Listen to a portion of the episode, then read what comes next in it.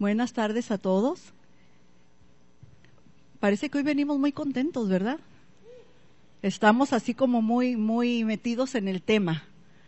Pero espero que el tema de la semana pasada, la esperanza, haya también dado su fruto durante la semana. Este, quiero tomarme la libertad de presentarles a unos muy queridos amigos que nos acompañan hoy. Este, está Manuel Vilar, Ponte de pie, Manuel, por favor. Y su esposa Elba. Y ah, la licenciada Ofelia Vitia. Ellos son tres compañeros de batalla. Estuvimos juntos en el campo misionero. Ofelia es nuestra hija espiritual. No les voy a decir en qué año se convirtió, pero todavía no cumplía 18 años. ¿Ok? Y Manuel es un regalo desde otro continente. Manuel llegó de España como un regalo de Dios, con una palabra evangelística, profética, y ha sido de gran bendición tenerlos estos días con nosotros. Gracias por estar aquí con nosotros hoy. Las naciones también tienen regalos, ¿verdad? Y este regalo nos llegó desde España y pues no te pensamos dejar ir. Él está sirviendo en Mexicali en Amistad Cristiana, es uno de los pastores ahí y pues ha dado un fruto excelente. Y en esta en este domingo encendiendo nuestra segunda vela de espera, porque sabe usted que Adviento significa espera. Es eh, vamos a hablar del tema de el gozo pero el gozo, eh, creo que a veces tenemos una idea muy barata de lo que es el gozo. Y perdónenme que no me presenté, doy por hecho que todos me conocen, ¿verdad? Me llamo Alma, siempre digo que tengo un nombre muy bonito, me llamo Alma de Jesús. Y es un privilegio muy grande estar aquí. El domingo pasado compartió mi esposo, el doctor Angulo, el doctor más guapo que he conocido en mi vida. Este, y pues es un gozo poder compartir, porque creo que esa es la única razón por la que el Señor le plació y tuvo misericordia de rescatarme hace 36 años. Gracias por esos cantos, Dani, de verdad. Hacía mucho que no los escuchabas y también lo nacional es bueno. Adviento, amados, significa tiempo de espera. Y cuando eh, en estas semanas de espera es un tiempo de gozo no solamente de esperanza, sino que también es un tiempo de gozo. ¿Qué significa gozo? Si no es algo que queremos interpretar como algo tan barato como, como almático, como dice mi pastora Rita, ¿no? De que a veces somos muy almáticos. Si no lo siento, entonces no puede ser real. Y nos movemos de acuerdo a lo que sentimos. Gozo es un sentimiento de complacencia en la posesión, recuerdo o esperanza de bienes o cosas apetecibles. ¿A usted no le apetecería que en este mismo momento regresara Jesús por la iglesia? Es un gozo expectante, ¿sí? El gozo es espera. Advenimiento significa esperar, por eso estamos celebrando. Porque aunque Él ya vino una vez, ¿qué cree? Él va a volver. ¿Sí? El gozo también es alegría de ánimo, sí tiene que ver con nuestro estado de ánimo, pero cuando nosotros somos nuevas criaturas y vivimos bajo la gracia de Dios, ya no estamos gobernados simplemente por estados de ánimo, ¿sí? Cuando hablamos de gozo, es primordial que nosotros entendamos algo, que somos seres eternos. Dile a la persona que está a tu lado, ¿sabías que eres eterno?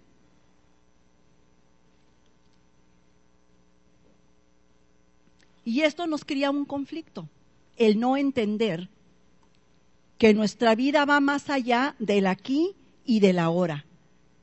Entonces es difícil y perdemos el gozo fácilmente.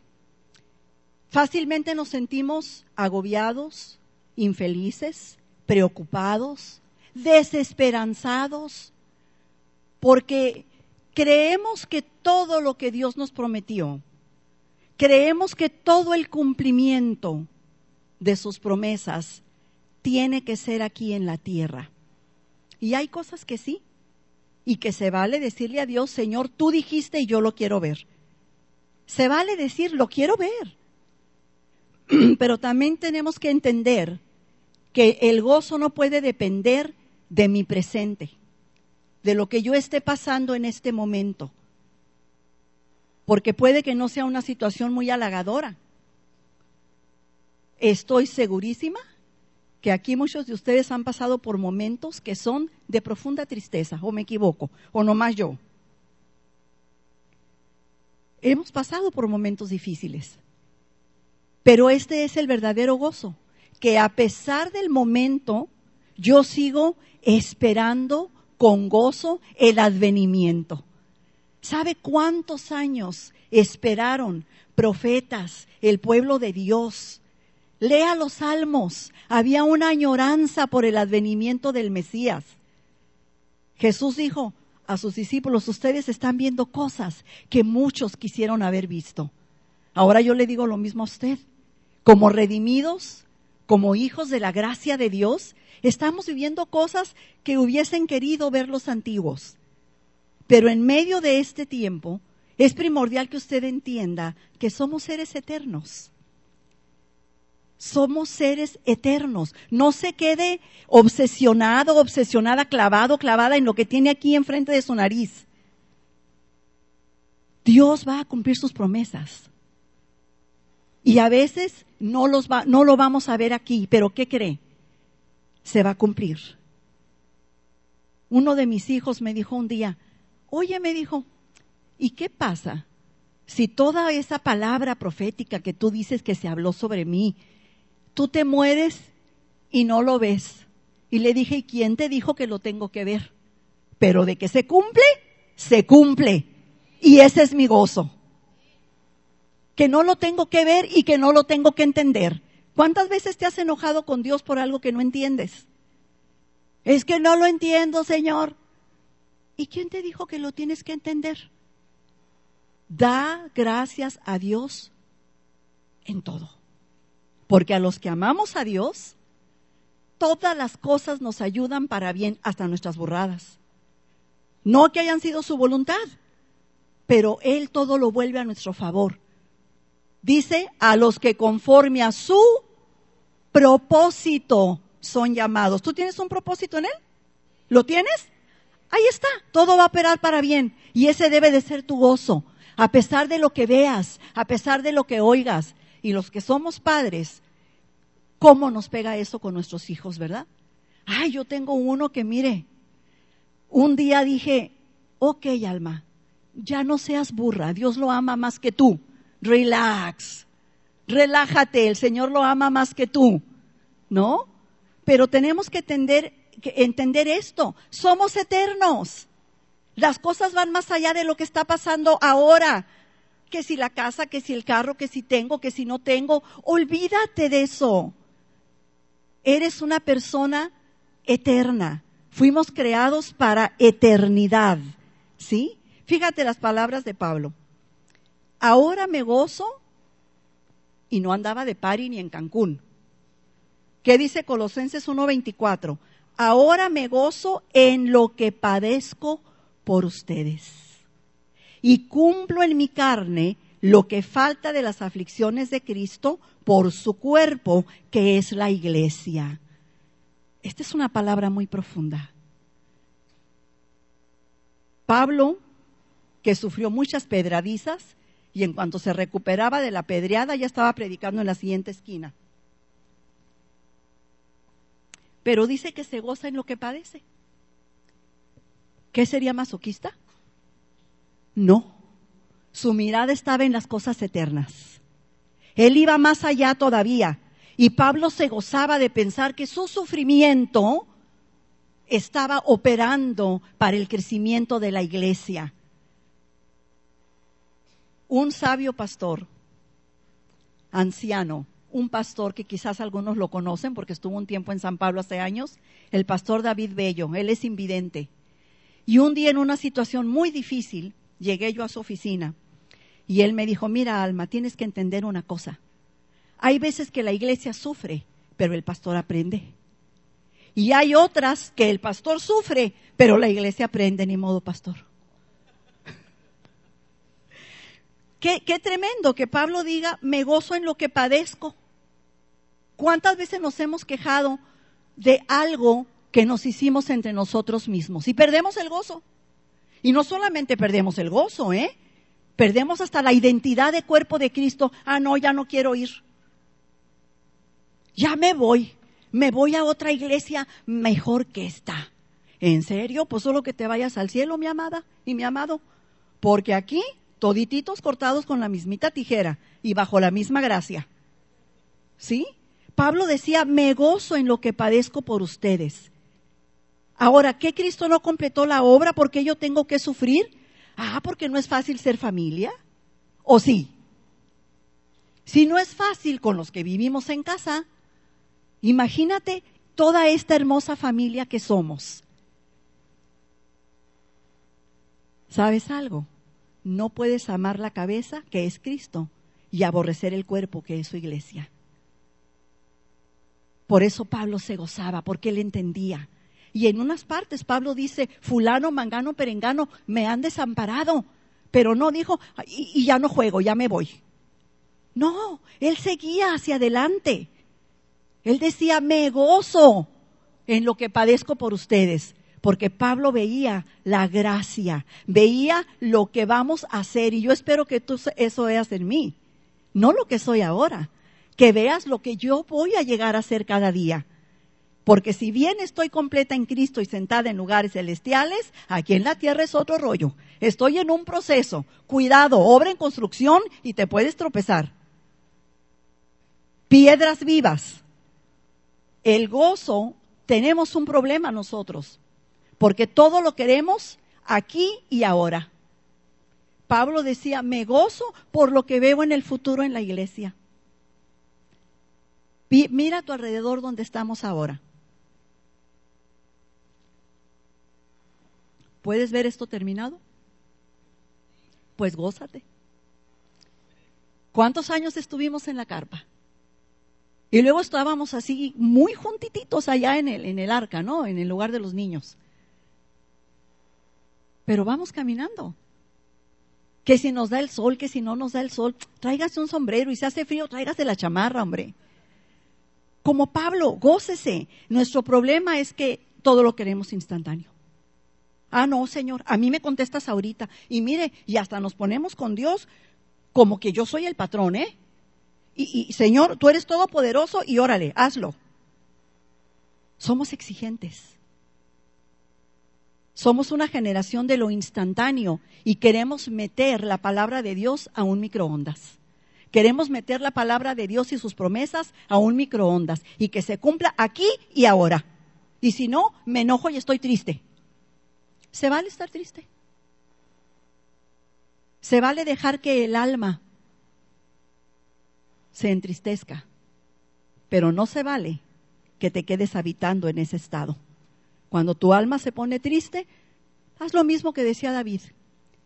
Bendice alma mía al Señor y bendiga todo mi ser su santo nombre. Y luego le recordaba su alma, Él es el que sana todas tus dolencias, el que perdona todos tus pecados, el que sacia de bien tu boca, el que te corona de favores y misericordias. Así es que ya deje de estar de llorona.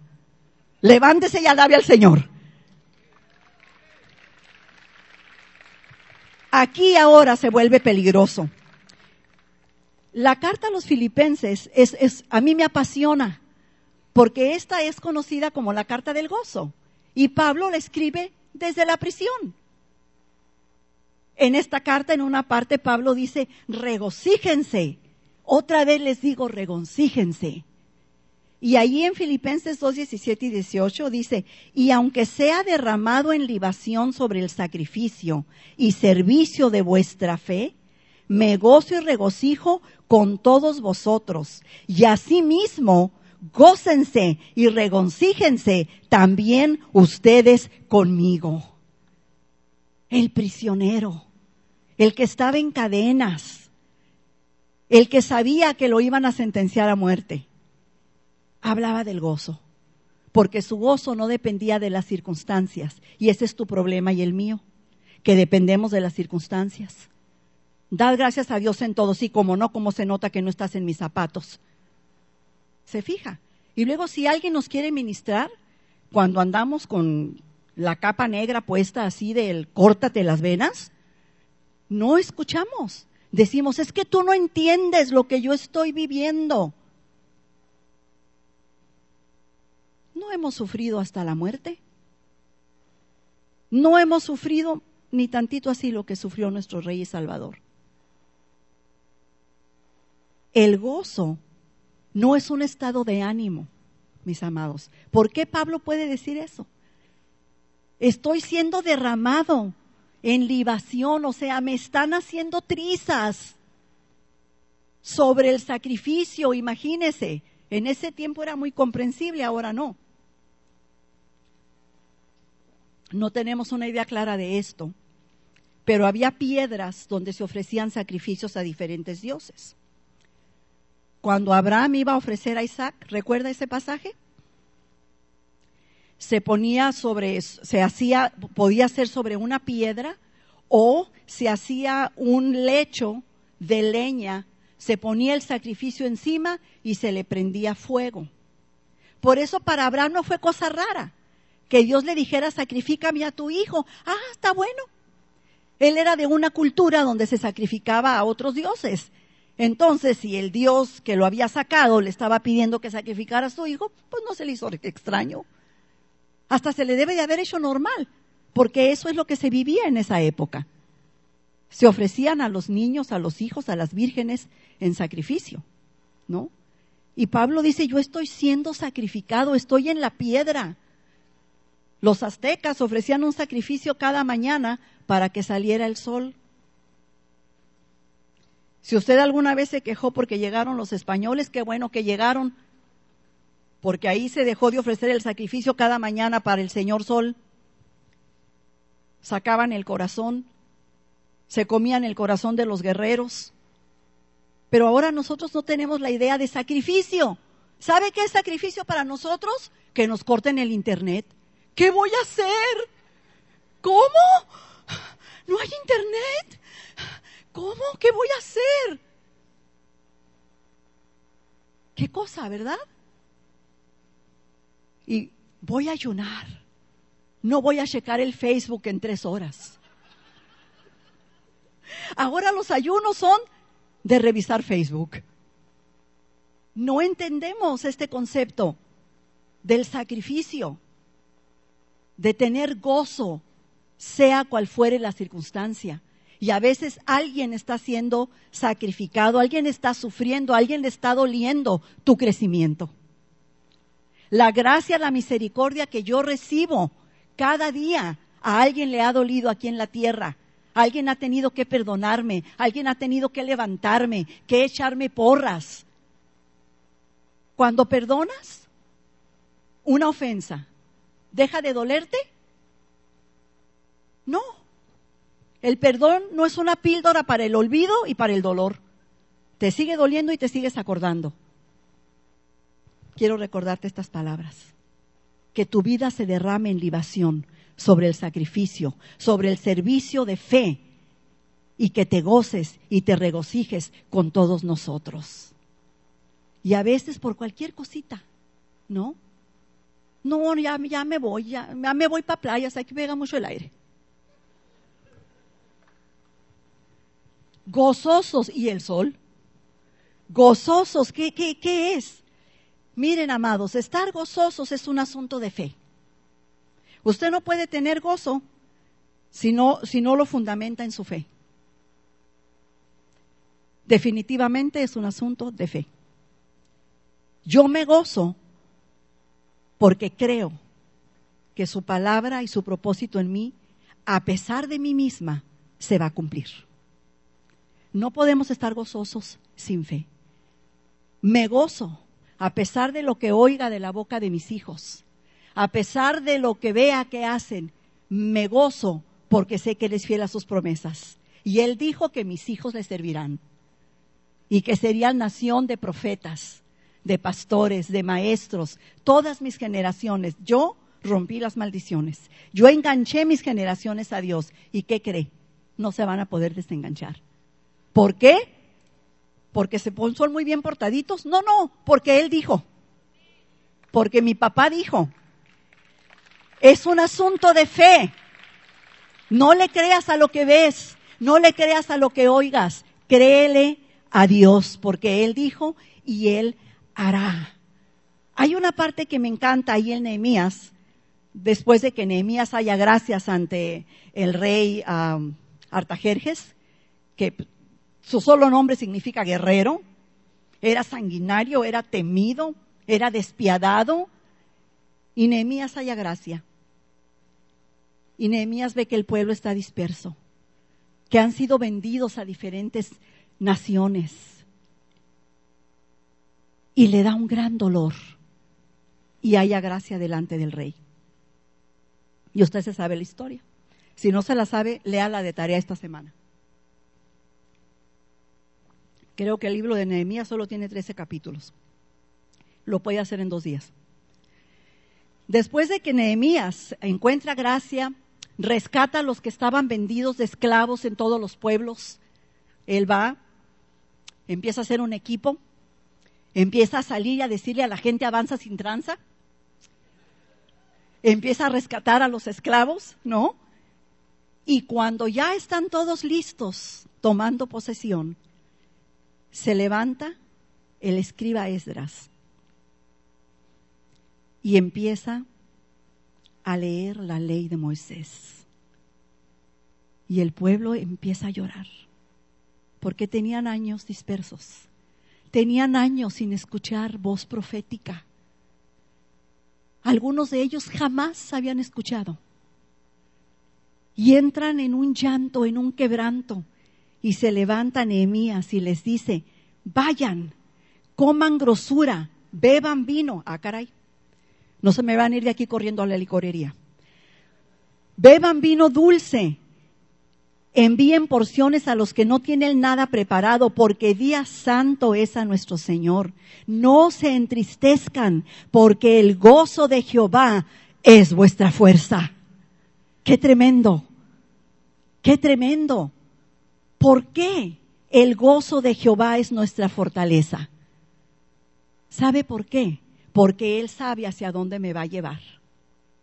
Él se goza a pesar de como yo esté, porque su propósito en mí se va a cumplir. Entonces yo debo de entender esa revelación, ese propósito eterno que yo tengo. ¿Por qué es mi fuerza el gozo del Señor? Porque Él es el que se va a encargar de mí. Él es el que se va a encargar de tus vecinos, de tu esposo, de tu esposa, de tus hijos, de los que te servimos, de tus pastores, de tus ancianos. Esa es bronca de Dios. Y la va a llevar a buen término. Por eso pudo Nehemías decirles esta palabra. No estén tristes. El gozo del Señor sea su fuerza. Es decir, confía. Él sabe lo que está haciendo. Gózate, confía. La labor es de Él. Los tuvo que resetear para que venían de la esclavitud, de un pasado doloroso, y, como que le pasó lo que nos pasa a muchos de nosotros, ¿no? Cuando nos falla la red y, decimos, le voy a hablar al técnico de la X compañía para que me resuelva el problema. ¿Y qué es lo que te dice? Apáguelo y vuélvalo a aprender. En la mañana teníamos ahí un problema también y dice mi amiga Ofelia, ay, dice, pues hagan lo que hacen los técnicos, apágalo y vuélvelo a aprender. Es lo que hizo Nehemías. A lo mejor tú necesitas hacer eso hoy. Resetéate, apágate y vuélvete a aprender, por favor. El gozo de Jehová es tu fortaleza. No, no las circunstancias, no tu capacidad, no tus ingresos. Hay que resetearnos. Es un asunto de comunión y propósito. Lee el libro. Te va a encantar el libro de Nehemías. Cómo el pueblo se juntó y cada quien traía un trasfondo que ni quieres tú saber. Si yo te contara, a la tercera cosa me dirías, mejor ya no. Pero es un asunto, el gozo de comunión y de propósito. Dios nos ha unido porque tiene un propósito. Voltea a ver a la persona de tu izquierda y de tu derecha. Voltea a ver a la de atrás.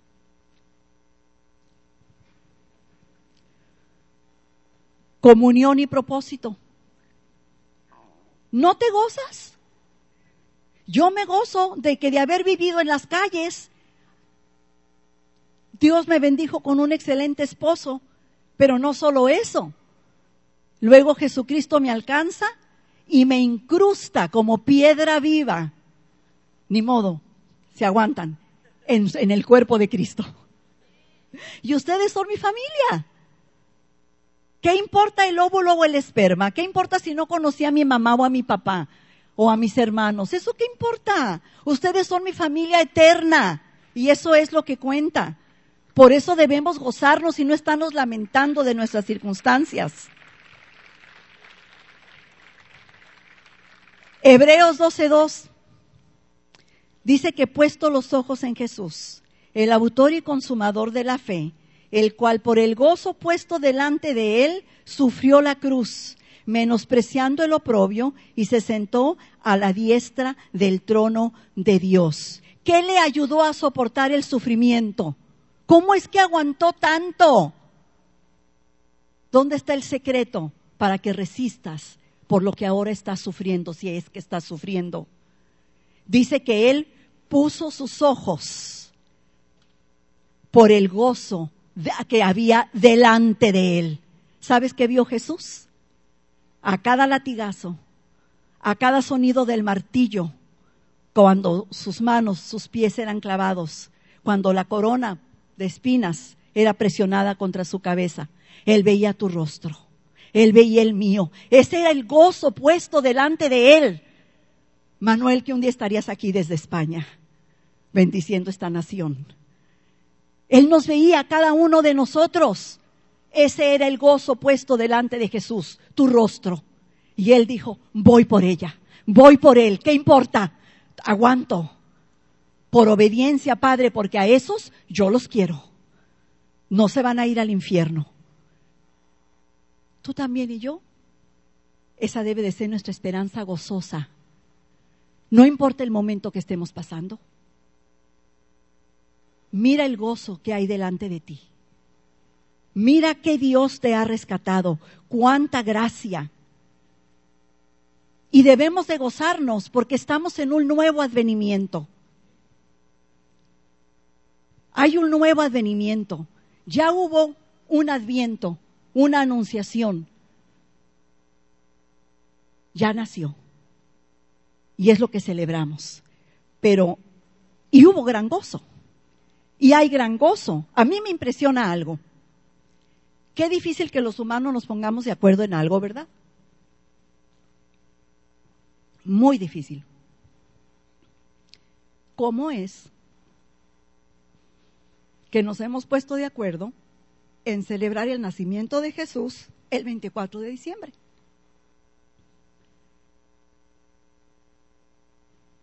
¿No es asombroso? En todo el planeta. Hasta los ateos ponen arbolito. A veces hasta los ateos van a misa de gallo, dicen por ahí. ¿No es sorprendente? La ONU tiene años sesionando, la OTAN, y no se pueden poner de acuerdo en nada. En cambio, todos estamos de acuerdo en celebrar el 24 de diciembre el advenimiento del Mesías aunque no haya nacido en esa fecha, pero nosotros lo celebramos. Pero hay algo más, hay otro advenimiento en el que nos debemos de gozar. Él dijo que volvería. Hay otro advenimiento. Y cuando esa vela se prendió, en lo, lo único que había en mi mente era, tú vas a volver. Tú dijiste que ibas a volver por tu iglesia, por tu amada. Tú eres ese novio que no está esperando en el altar que la novia llegue. Tú eres ese novio que viene por ella. Pero nosotros vivimos atrapados en circunstancias y perdemos esta visión. Pero como dijo el apóstol Pedro, Él no retarda su promesa como algunos lo tienen por tardanza, sino que es por misericordia. Es por misericordia. Quiero que pienses en esto. Hay otro advenimiento glorioso. Y los muertos en Cristo resucitarán primero. Y luego, los que hayan o hayamos quedado, seremos arrebatados para recibir al Señor en los aires. ¿No es esto maravilloso? Este es el gozo puesto delante de ti, con los ojos fijos en la meta. Voy a pedir al grupo de alabanza que vaya pasando, porque vamos a celebrar la comunión reseteados, con una nueva esperanza, con gozo. Mientras nos reparten los elementos, quiero que te pongas de pie, quiero que medites en Mateo 26, al 29, Cristo dijo, y les digo desde ahora, no beberé más de este fruto de la vid hasta aquel día en que lo beba nuevo con ustedes en el reino de mi Padre. Debes de tener un gozo expectante que no dependa de las circunstancias. El rey viene. Sí, celebramos que vino, pero ¿qué crees? Va a volver. Y su razón eres tú y soy yo. Él viene. Cierra tus ojos por un momento y piensa en esto. Hay otro advenimiento glorioso, la venida del Señor. Y este es nuestro gozo. ¿Qué importan mis circunstancias actuales? Y Él también está viviendo un advenimiento, está esperando el momento en que el Padre le diga, lánzate por tu novia. Es tiempo. Él está esperando volver a levantar la copa junto con nosotros, porque Él dijo, de cierto les digo, no volveré a beber de este fruto de la vid hasta que lo beba nuevo con ustedes en el reino de mi Padre. ¿Qué mayor motivo de gozo? ¿Qué mayor motivo? Mientras recibes los elementos, piensa en esto.